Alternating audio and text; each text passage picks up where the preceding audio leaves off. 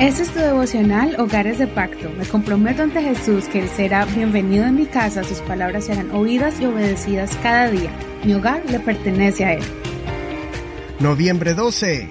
Librado de la emboscada. Vamos a estudiar dos salmos. Salmos capítulo 58 y 59.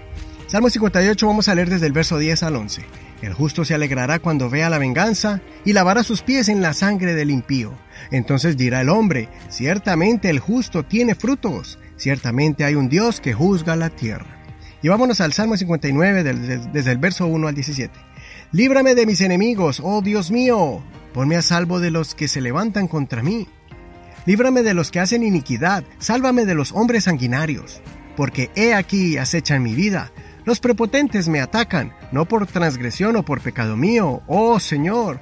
Sin que yo sea culpable, corren y se preparan. Despierta para venir a mi encuentro y mira. Tú, oh Señor, Dios de los ejércitos, Dios de Israel, despierta para castigar a todas las naciones. No tenga misericordia de ningún inicuo traidor. Vuelven al anochecer, aullan como perros y rodean la ciudad. He aquí, profieren con su boca, espadas hay en sus labios porque dicen, ¿quién oye? Pero tú, oh Señor, te reirás de ellos, te burlarás de todas las naciones. Fortaleza mía, en ti esperaré, porque Dios es mi alto refugio. Mi Dios misericordioso me saldrá al encuentro. Dios me hará ver mi deseo cumplido en mis enemigos. No los mates para que mi pueblo no se olvide. Hazles andar errantes por tu poder. Abátelos, oh Señor, escudo nuestro. Por el pecado de su boca, por la palabra de sus labios sean presos, por su soberbia, por la maldición y por la mentira que profieren. Acábalos con furor, acábalos de modo que dejen de existir, que se sepa que Dios domina en Jacob hasta los confines de la tierra que vuelvan al anochecer y aúllen como perros, que rodeen la ciudad. Ellos andan errantes para hallar qué comer y al no saciarse se quejan. Pero yo cantaré a tu poder y alabaré de mañana tu misericordia, porque fuiste para mí un alto refugio y un amparo en el día de mi angustia. Fortaleza mía, a ti cantaré salmos, porque Dios es mi alto refugio, el Dios que tiene misericordia de mí. El día de hoy vamos a utilizar dos salmos, el 58 y el 59, porque los dos tienen un tema en común y es cómo el malo ataca sin piedad, pero a la vez cómo Dios nos libra en esos momentos. Estos dos salmos son un clamor de David exponiendo las actitudes destructivas de los malvados que desde temprana edad dañaron su corazón para hacer lo malo y que son comparados como la serpiente o como una cobra venenosa que está dispuesta a envenenar a cualquiera que estén al frente de ellos. Te animo para que leas todo el Salmo completo. El Salmo 59 es muy parecido, y la Biblia especifica que fue escrito cuando Saúl envió a los soldados en la noche para que secuestraran a David, sorprendiéndolo cuando él estuviera dormido y matarlo en la mañana. Prácticamente David sufrió su primera emboscada y fue tanto su decepción al enterarse que el rey, al que él tanto servía y que era su suegro, había decidido eliminarlo como a un criminal. Ese odio sorprendió a David, aunque Saúl ya había amenazado de muerte muchas veces a David.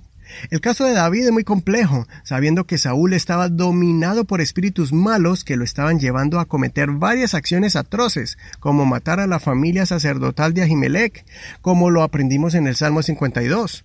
Te invito a que busques ese devocional y lo escuches o lo leas otra vez. Esto nos ilustra cómo personas que habían sido escogidas por Dios se dejaron llevar por el orgullo y arrogancia, por lo cual el Espíritu de Dios los abandonó y ahora están haciendo obras de maldad, pero vestidos como ungidos de Dios. ¿Qué vas a hacer? ¿Te vas a rebajar al nivel de ellos? ¿Vas a pagar mal por mal? Toma la posición de David. Haz todo lo posible en cuidar tu vida, tu mente y tu corazón. Reconoce que muchos abusan de su poder para manipular y destruir a su prójimo. Identifica sus malas intenciones y protege tu vida, pero nunca cometas sus mismas acciones. Muchos se frustran cuando un líder es injusto y entonces toman una actitud de odio o resentimiento. Se desaniman y dejan abandonado el ministerio que estaban desarrollando o peor aún, abandonan los caminos de Dios, arrastrando con ellos a su familia, afectando sus vidas espirituales. Es doloroso ver que, por un impulso de frustración, destruyen lo lindo que Dios estaba haciendo con ellos. David fue pulido en la prueba, tú también pasa esa prueba y más bien deja la justicia en las manos del Señor. Clama a Él y espera, porque verás cómo el Señor quebranta al maligno. Dedica tu vida al servicio del Señor, haciendo el bien y adorando en todo momento. Canta de su poder, como lo declara David. Mientras ellos buscaban matar a David en la mañana, Dios no lo permitió, porque Dios se agradaba de la alabanza de David. Por eso Dios lo puso en un lugar alto donde Saúl no pudiera encontrarlo. Dios siempre lo libró del mal, lo protegió y el mismo David sentía que estaba dentro de una fortaleza, seguro del poder de un ejército y de un rey malo. Soy tu amigo y hermano Eduardo Rodríguez. Que el Señor Jesucristo escuche tu oración y tu cántico declarando el poder de Dios. Te recomiendo la canción titulada Tu Poder o Creo en ti de Tauren Wells y Christine Declare.